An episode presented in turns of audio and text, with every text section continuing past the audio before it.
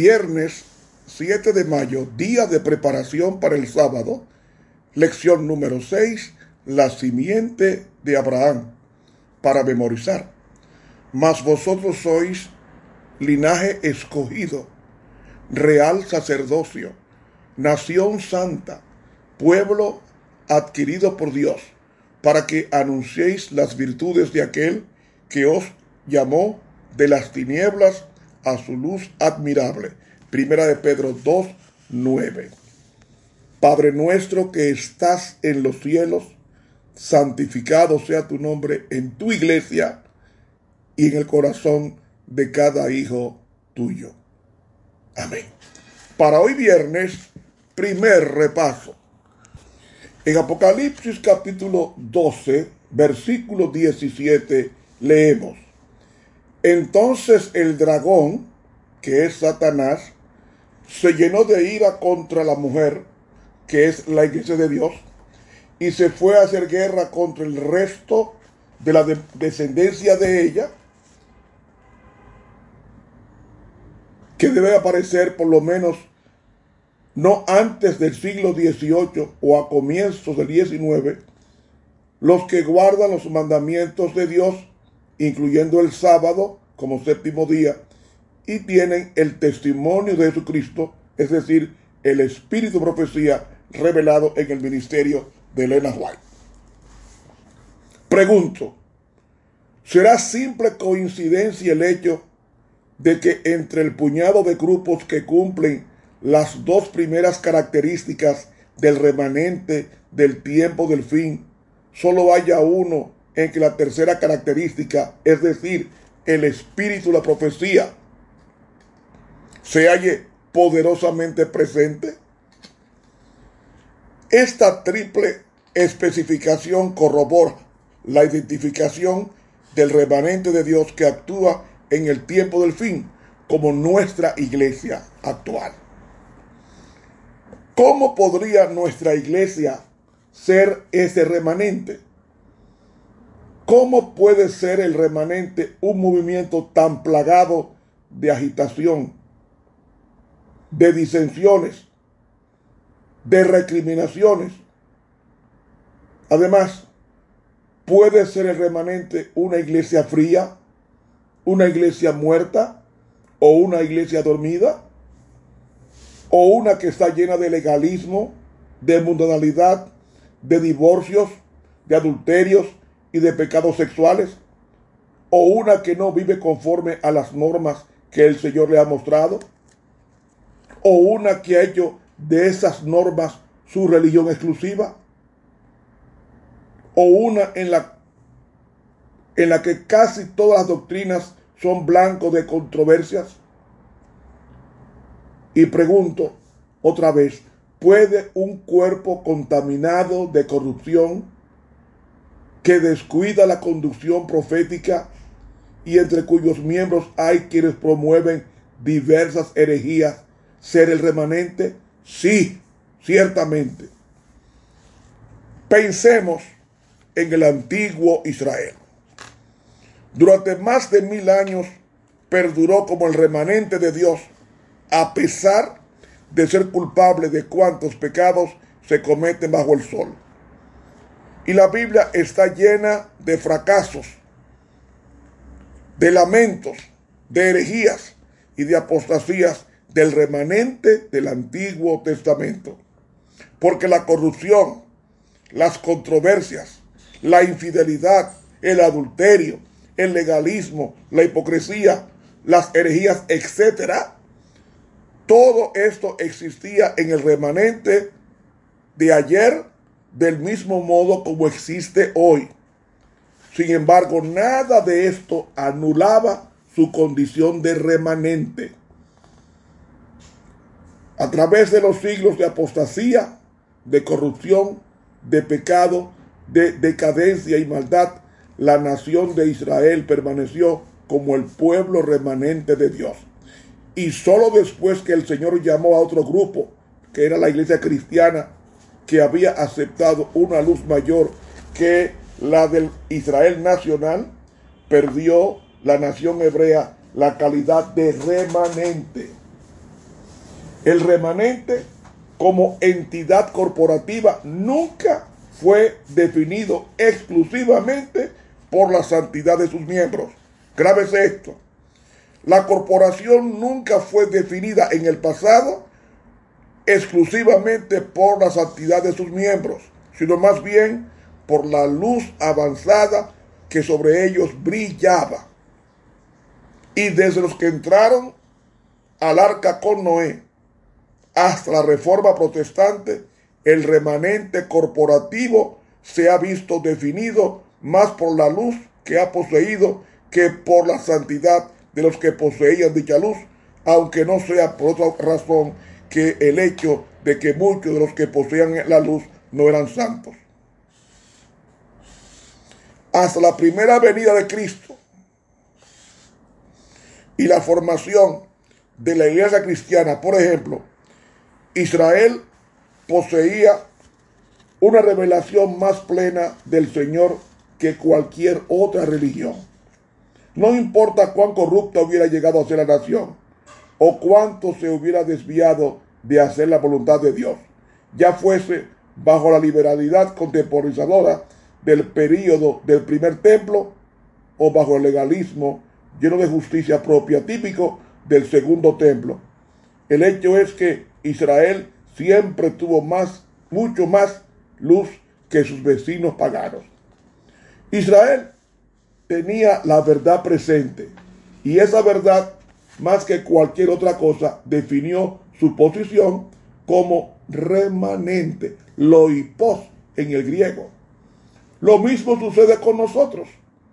No importa cuánta hipocresía, deslealtad, pecado y apostasía puedan existir en este movimiento.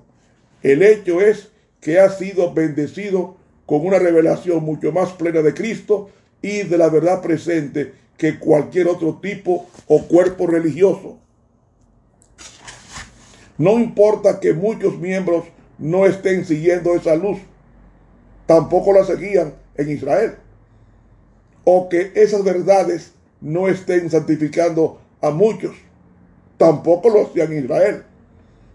O que no sean apreciadas, tampoco lo eran en Israel.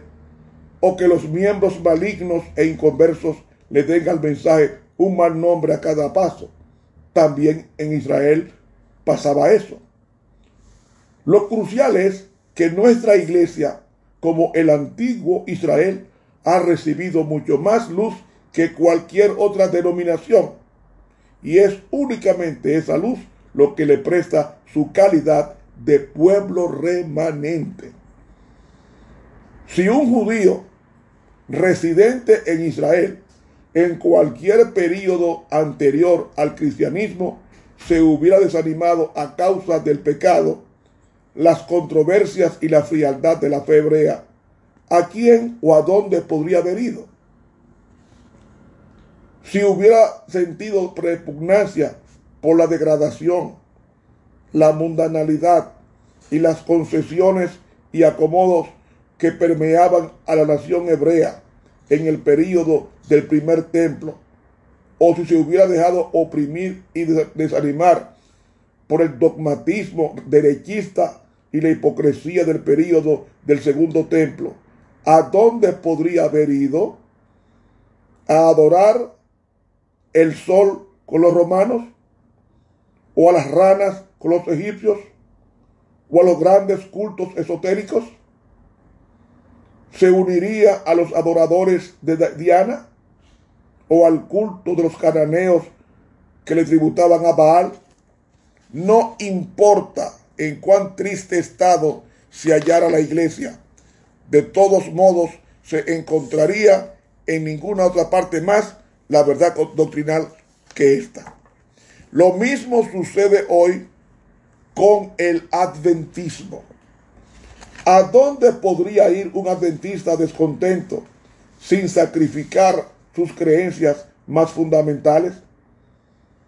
¿A una iglesia que guarda el domingo en vez del sábado bíblico? ¿O a una que cree que los muertos están ardiendo en el infierno? Una vez que se eliminan estas dos doctrinas, las alternativas se hacen penosamente escasas.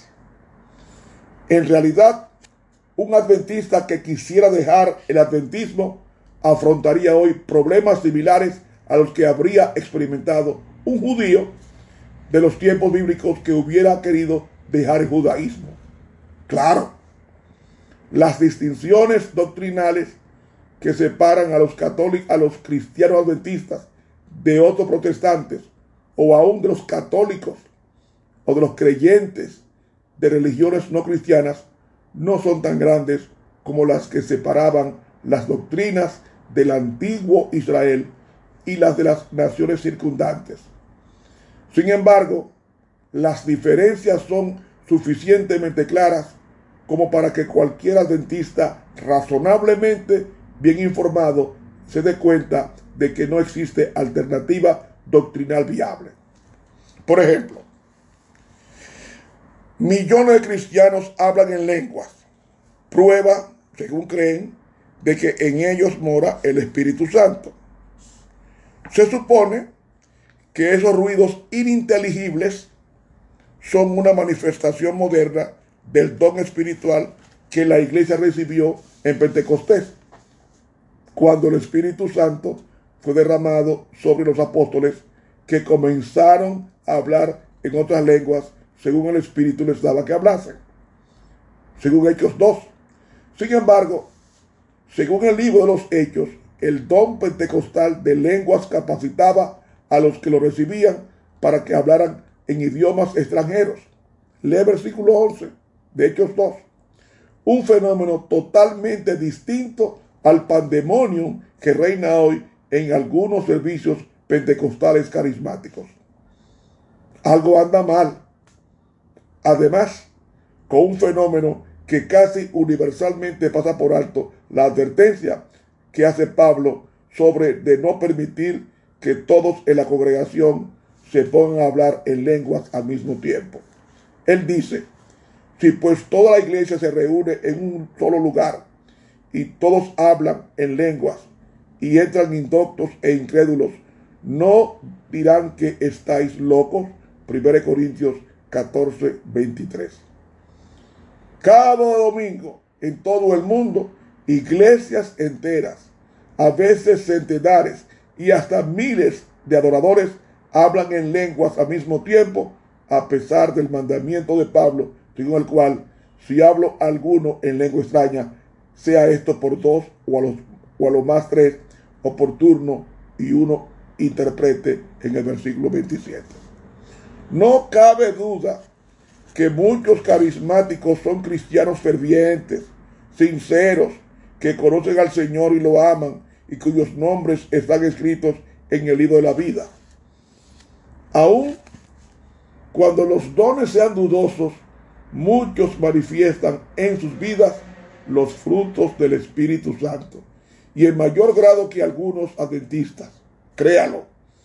Sin duda alguna, también muchos carismáticos estarán en el cielo, a diferencia de muchos adventistas que no entrarán, aún habiendo tenido la luz adicional que viene de la advertencia hecha por la señora White sobre los que hablan una galimatías sin ningún significado, lo cual llaman la lengua desconocida, que por cierto es desconocida no solo para los hombres, sino para Dios y para todo el cielo.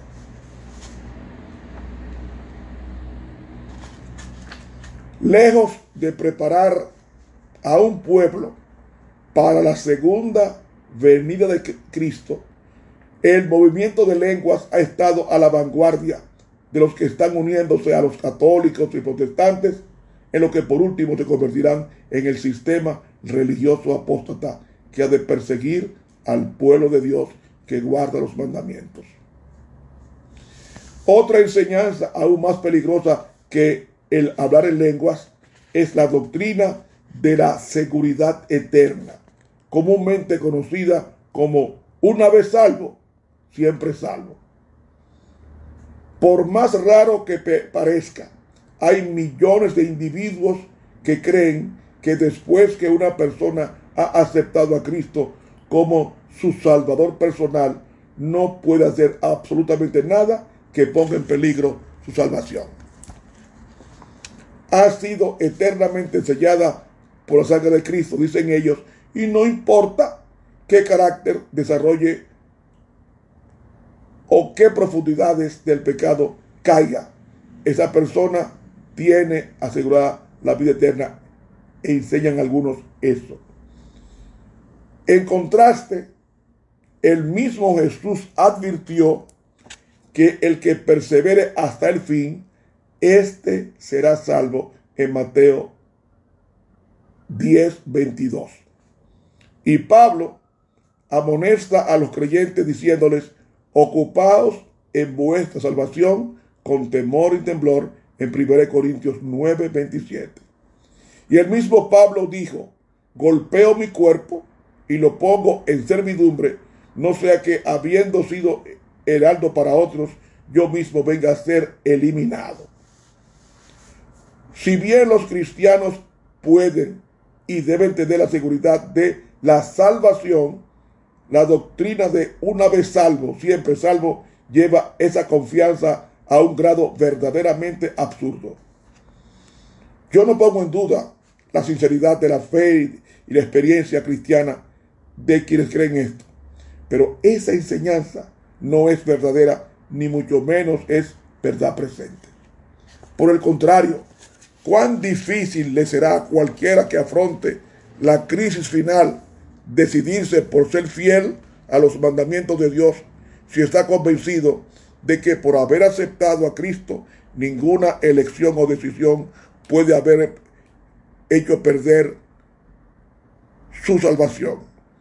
Si usted está seguro de que será salvo, no importa qué haga después de haber aceptado a Cristo como su salvador personal, entonces poco le importará guardar el sábado, especialmente si hacerlo podría costarle su trabajo, su hogar, su familia o su vida.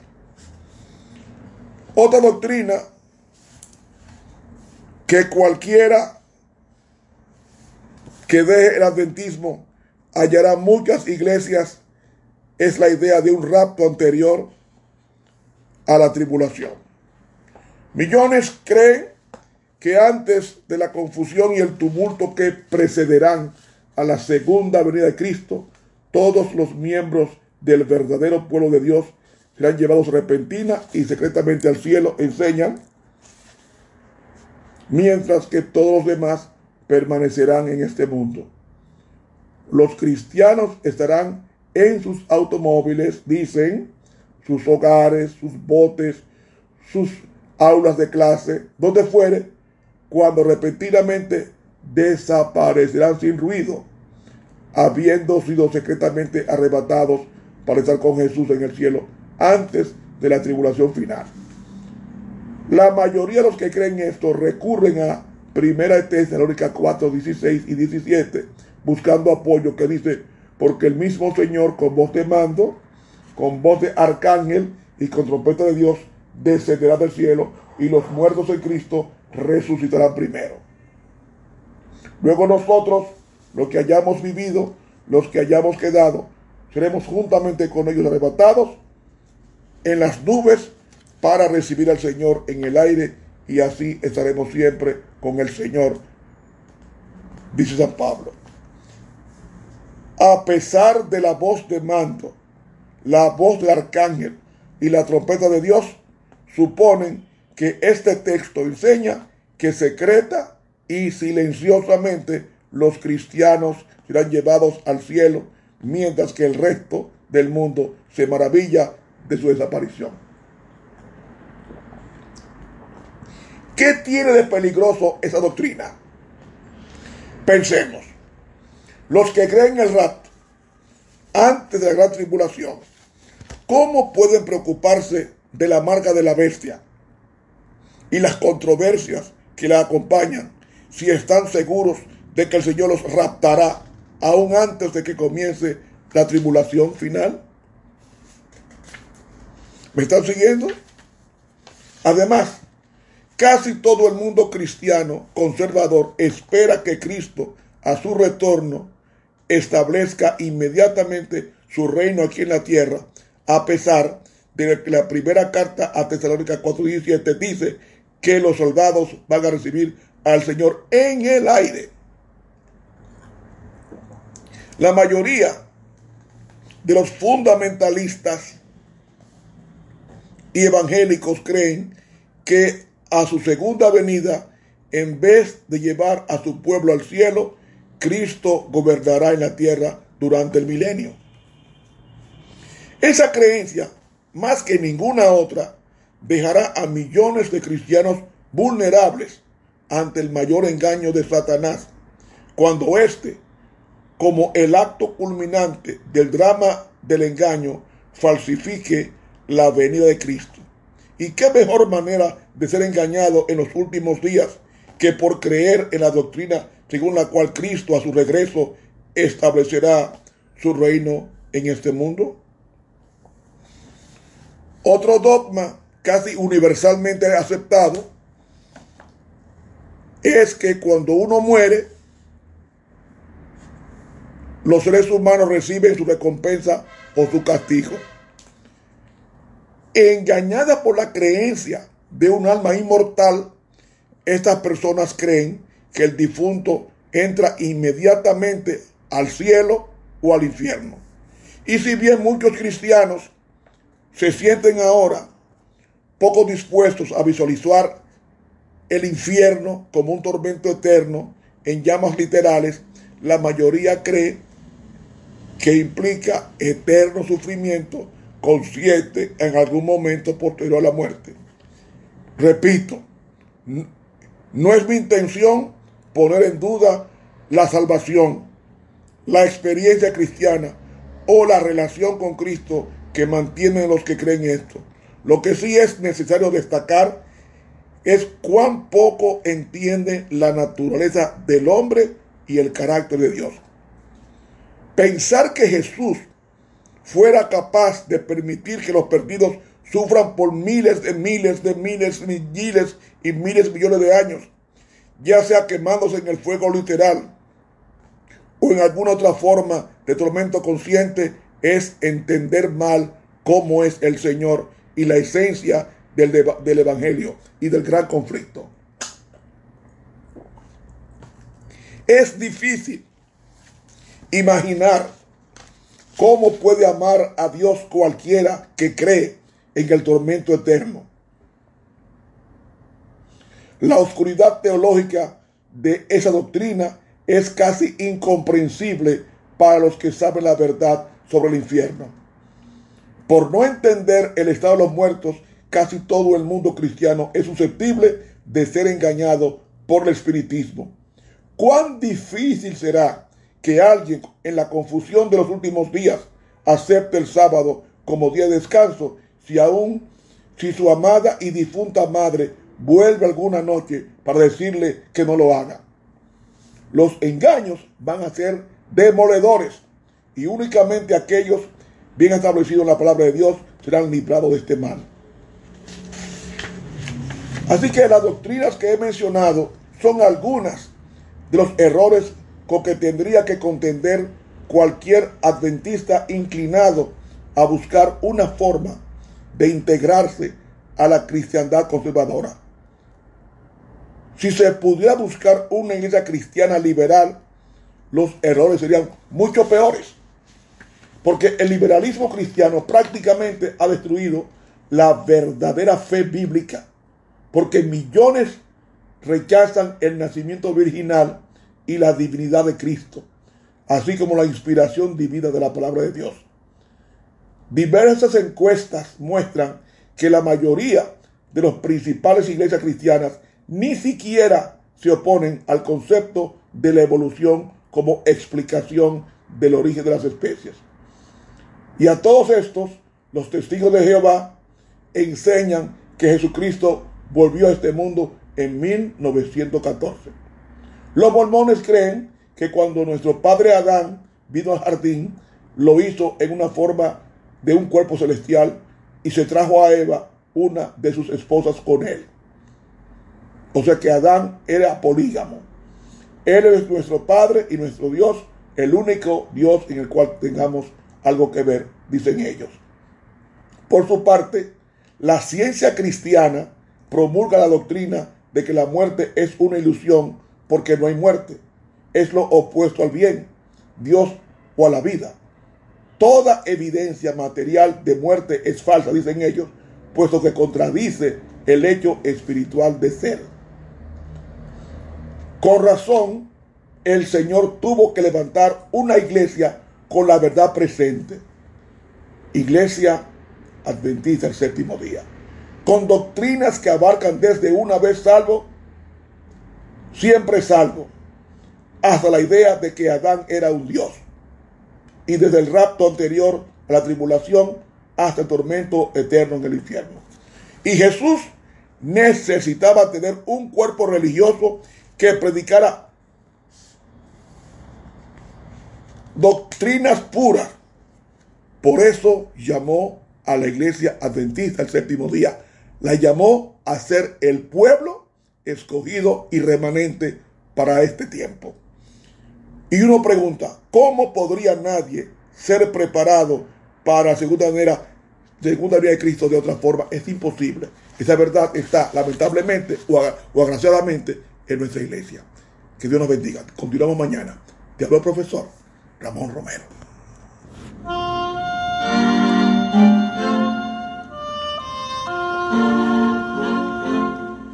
Grato es saber de, de Pedro, Pedro que al Señor Jesús siguió. Grato es saber de, de Pablo, Pablo, el predicador. Grato es saber de, de Lázaro, Lázaro que una vez resucitó. Grato es saber de, de Marcos, Marcos, seguidor del Señor. Más superior a estos milagros es aquel que mi Jesús ha hecho en este fiel corazón, es saber del, del triste, triste a quien Cristo consoló. Grato es saber del, del hombre, hombre que Jesús salvó. Grato es saber